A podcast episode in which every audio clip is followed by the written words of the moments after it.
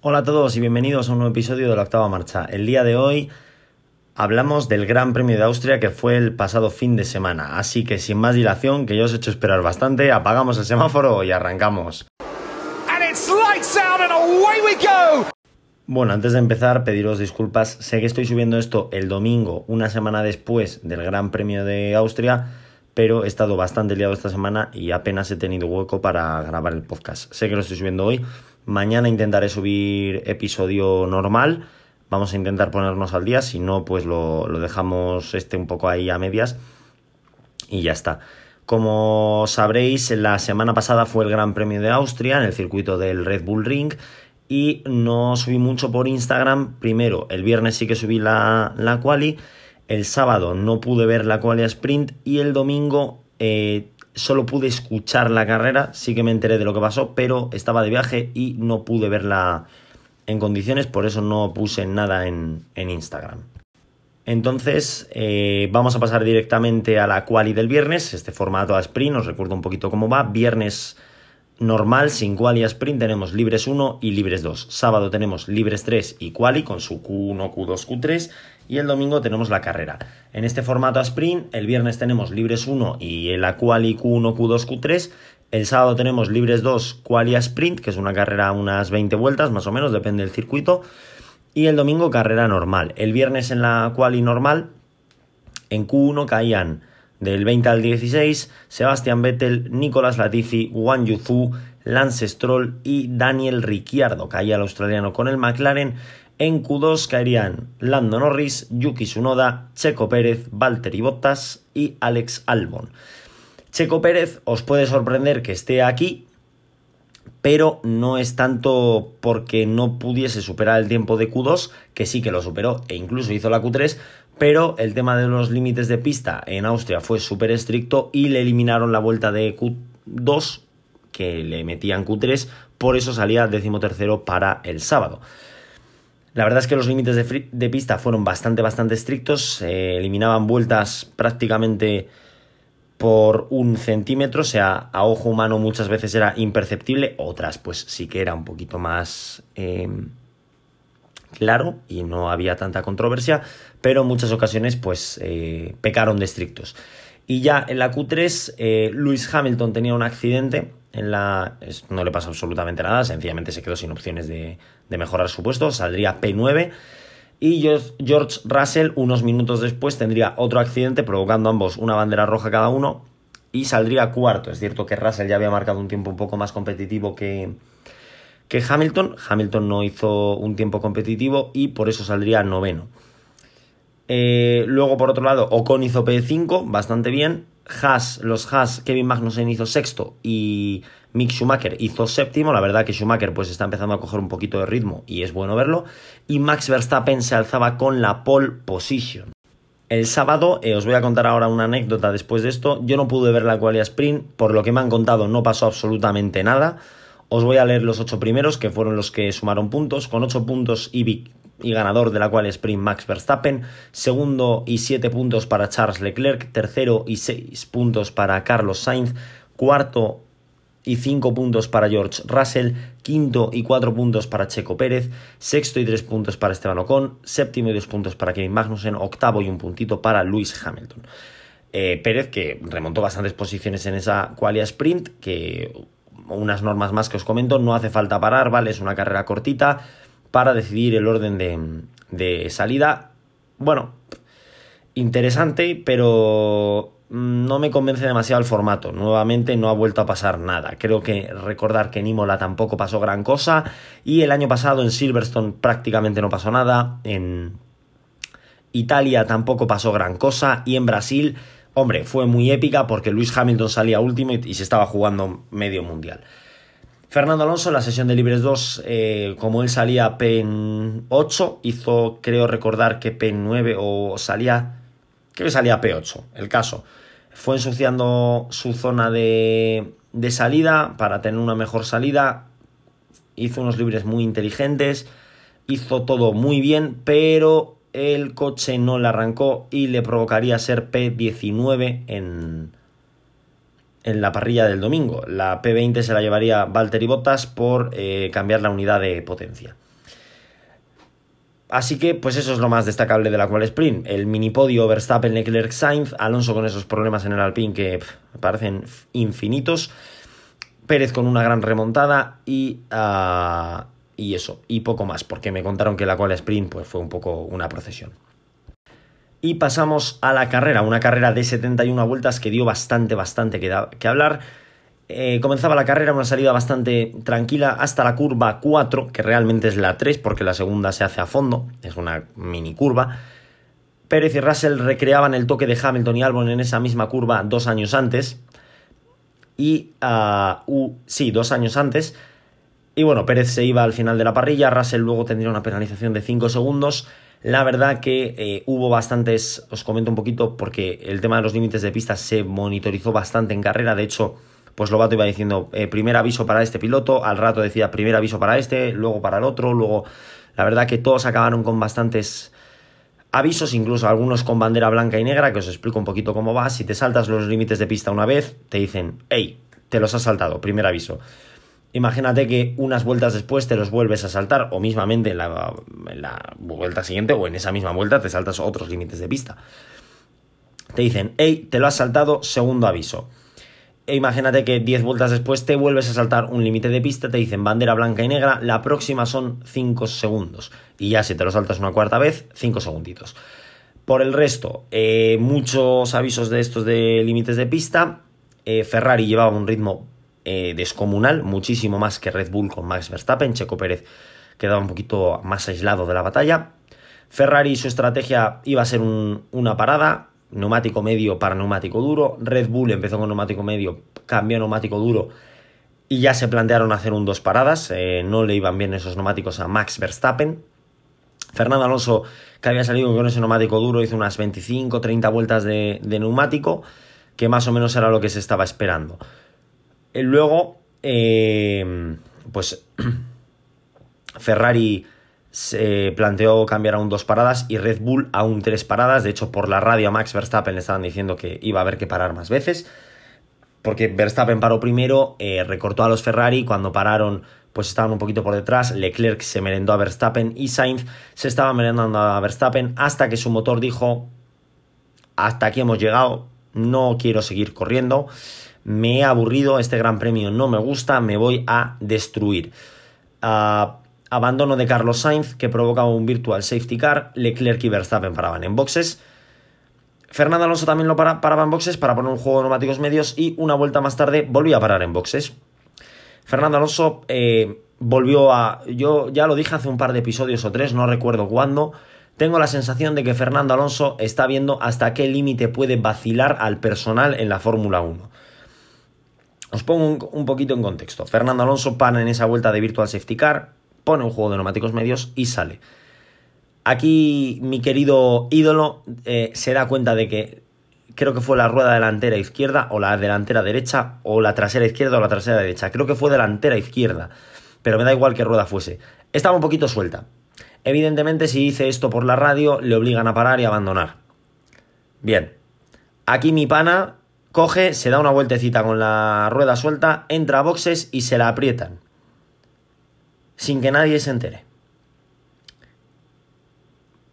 No voy a decir padreando, pero Fernando Alonso es el padre de la FIA. O sea, si, la FIA tuviese un padre, no sería Flavio Briatore, no sería Bernie Eccleston, no sería Jean-Marie Balestre, no sería Charlie Whiting, que en paz descanse, no sería Michael Massey y no sería ninguno de estos dos que están aquí. Mira que yo admiro a Sena, no sería Ayrton Senna, sería don Fernando Alonso Díaz, porque se está riendo de la FIA, está probando los límites de la FIA, es espectacular. O sea, te das cuenta de que una rueda está suelta, te callas la boca, entras en boxes, te aprietan la rueda y sales P14 empiezas a tener más ritmo porque llevas neumáticos medios nuevos, el resto pues algunos llevaban neumáticos duros no todo el mundo paró, no fue un poco como en Silverstone, creo recordar que sí que pararon todos.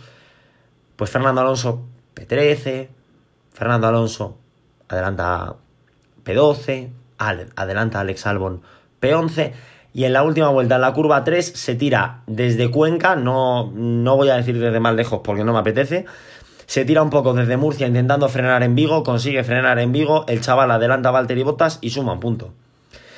La verdad es que mm, los puntos de Fernando Alonso en el Mundial no le hacen justicia en absoluto, ¿vale? Siento decirlo, me vais a llamar fanboy de Fernando Alonso, lo soy, cuidado. Para mí es el mejor piloto de, de, la parrilla, no de la historia, a nivel completo sí que lo es, o sea, a nivel, si coges piloto como nivel de pilotaje, sí que para mí es el más completo de, de la historia, pero si coges solo la Fórmula 1 no es el mejor. Eh, otras cosas, pues bueno, como he dicho, Carlos Sainz abandonó, Checo Pérez también le, le, retiraron porque pues no, no me acuerdo muy bien por qué tuvo algún tipo de problema o sencillamente querían conservar el coche ya que en apenas unas vueltas le, le doblaron. ¿Por qué le doblaron? Tuvo el toque con, con Russell y paró en, en boxes ya que eh, este circuito es tan corto, las vueltas se hacen alrededor de un minuto 5 segundos, pues una parada en boxes en la vuelta 1 te manda al final de la cola, le doblaron pronto y entiendo que Red Bull retiraría el coche para, para conservar el, motor. Eh, un momentito que estoy buscando una cosa. Bueno, no es así como lo quería ver, pero vale. Eh, bueno, pues ganó Charles Leclerc, que tenía, bueno, no lo he comentado, casi se me olvida comentar esto. Después de la parada en boxes, a Charles Leclerc empezó a reportar eh, problemas con el acelerador. Ya esto podría haber sido el desastre padre para Ferrari, de un 1-2 fácil a Verstappen me gana la carrera. Resulta que eh, cuando Charles Leclerc soltaba el acelerador, no soltaba del todo, el pedal no volvía al 0%, sino que se quedaba en un 10-15%. De hecho, si podéis, eh, miraros la carrera o sencillamente las onboard de Charles Leclerc, cuando sale el gráfico del acelerador y el freno, que siempre sale ahí en, el halo, en la parte izquierda, cuando suelta el acelerador se queda la barrita verde un poquito coloreada, cuando suelta el freno no. Aún así, los problemas no fueron críticos y pudo ganar la carrera acompañado de Max Verstappen y Sir Lewis Hamilton. Otro podio de Hamilton. Es el tercer podio consecutivo de Lewis Hamilton. ¿El tercero o el cuarto? El tercero, porque lleva cuatro, el primero de Bahrein, Canadá, eh, Gran Bretaña y Austria. Mercedes es muy malo, todo lo que queráis. Hamilton lleva cuatro podios. Schumacher que hizo P6, bastante buena actuación por parte del piloto alemán que sigue sumando puntos. Me alegro por él. Y eso es un poquito la carrera. Eh, os resumo un poquito el podio, que ya lo he dicho. Leclerc, Verstappen, Hamilton. Cuarto creo que fue George Russell. Y quinto no recuerdo bien quién fue. Os lo... Os lo puedo decir. Un momentito. Quinta posición se la llevó Esteban Ocon, bastante buena actuación del piloto francés. Séptimo fue Lando Norris, que consiguió remontar bastante.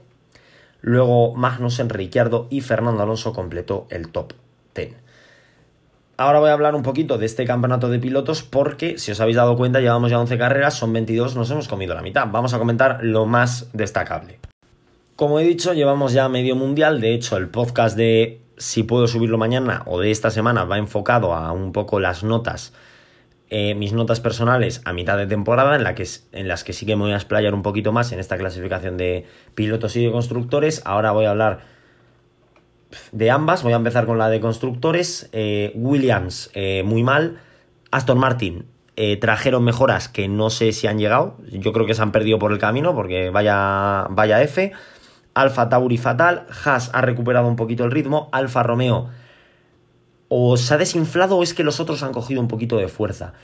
Alpine está a tope, McLaren no va mal, Mercedes que son muy malos pues van terceros en constructores, Ferrari ha recortado distancias con Red Bull, ha conseguido solucionar un poquito los problemas que vimos hace unas carreras en el sentido de, de puntos, problemas mecánicos siguen teniendo porque abandonan más que Red Bull ahora y eso les puede costar mucho de cara al final. Si nos vamos al campeonato de, pilotos, enhorabuena a Nicolás Latifi que ha conseguido adelantar a Nico Hulkenberg eh, en la clasificación. Latifi es el piloto 20 de 20, hasta hace unos, unas carreras era el 21 de 20. Diréis, ¿por qué si Hulkenberg solo ha corrido dos carreras? Bueno, pues resulta que en esas dos carreras el mejor resultado de Nico Hulkenberg fue, eh, os lo digo ahora, decimosegundo en el Gran Premio de Arabia Saudí. Y el de Latifi, pues no era, no era mejor que el de Hulkenberg. En caso de empate a puntos, cogen eh, el mayor número de victorias. Como ese empate a cero puntos es la mejor posición fuera de los puntos. Y como Latifi, pues es un piloto, joder, que se toma la, la consistencia y la regularidad muy en serio, pues no pasaba del decimocuarto puesto hasta eh, hace relativamente poco. De hecho, entiendo que si no fue en Silverstone, ha tenido que ser ahora en, no, en Austria de hecho abandonó, o sea que imagínate cómo está el percal. O fue en Canadá, que tampoco, pues debió ser efectivamente en el Gran Premio de, Gran Bretaña, hizo decimosegundo e igualó a, Nico Hulkenberg, como tiene algún eh, decimo tercero, decimo cuarto. Hulkenberg solo corrió dos carreras, pues por eso va delante. Enhorabuena al canadiense. Eh, Stroll me demuestra un año más que sigue siendo lo que vimos que no es buen piloto y que se tiene que ir de la Fórmula 1. Luego, Schumacher, que ha conseguido remontar bastantes posiciones y suma ya 12 puntos, bastante bien para el alemán. Fernando Alonso se sitúa décimo con 29 puntos, la verdad que no le hace justicia en absoluto, porque ha tenido mucha mala suerte, ya sea por problemas de, del coche, Arabia Saudí se le reventó el motor, en Imola, pues la tapa de una cubierta salió volando porque sí, Luego también abandonado en algún otro gran premio, no recuerdo cuál. Eh, y luego, pues la, situación en Canadá, ese Virtual Safety Car, pues le vino en, en, un mal momento, que eso no es culpa de Alpine. Sí que es cierto que Alpine no le está ayudando demasiado. Esto de el plan es más bien el flan. De hecho, su compañero de equipo casi le, le duplica en, en puntos, que eso es una tremenda putada. Confío en que Fernando Alonso pues, va a ir sacándole el máximo partido al coche va a poder adelantar a Ocon a final de año y seguramente quede séptimo, eh, por el séptimo puesto en el campeonato de, de pilotos conociendo a Fernando Alonso, ¿vale? Cualquier otro piloto tendría mis dudas. Russell y Hamilton solo les separan alrededor de unos 20 puntos. Tampoco es tanta la diferencia, eso de que Russell se está padreando a Hamilton, pues tampoco lo veo yo así. Está haciendo una temporada, los dos ahora mismo a un nivel muy similar. Hamilton ha tenido peores carreras que, que Russell, eso sí que es cierto. Sainz eh, marcha cuarto en el campeonato de pilotos, ha conseguido recuperar, no por mucho, eh, por cinco puntos, el, trono con, respecto a, Russell. Y, Checo Pérez eh, marcha tercero. Luego tenemos a Leclerc y a Verstappen que se van a jugar el Mundial. Si no lo gana Verstappen de calle o si no lo gana Leclerc de calle, que lo dudo, lo dudo mucho. Así quedan las dos clasificaciones de pilotos y constructores. Voy a comentaros un poquito lo que viene a ser el plan semanal y despedimos.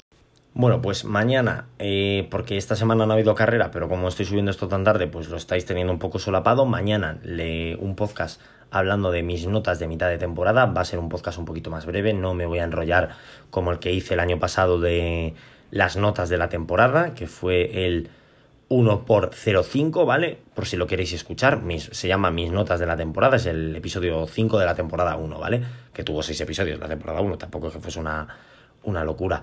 Luego, el lunes que viene, no este que entra mañana, sino el siguiente, eh, carrera de Francia, Gran Premio de Francia. Una semana después, Gran Premio de Hungría y tengo malas noticias para vosotros. La primera, me voy de vacaciones.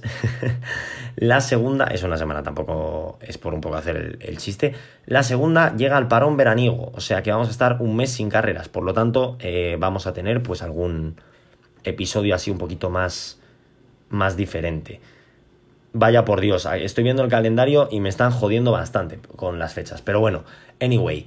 Eh, eso es todo por mi parte. Nada más que añadir. Espero que os disfrutaseis de la carrera. Siento mucho el, el retraso y nos vemos mañana en un nuevo episodio. Hasta luego. Awesome, Scenario 12. Scenario 12.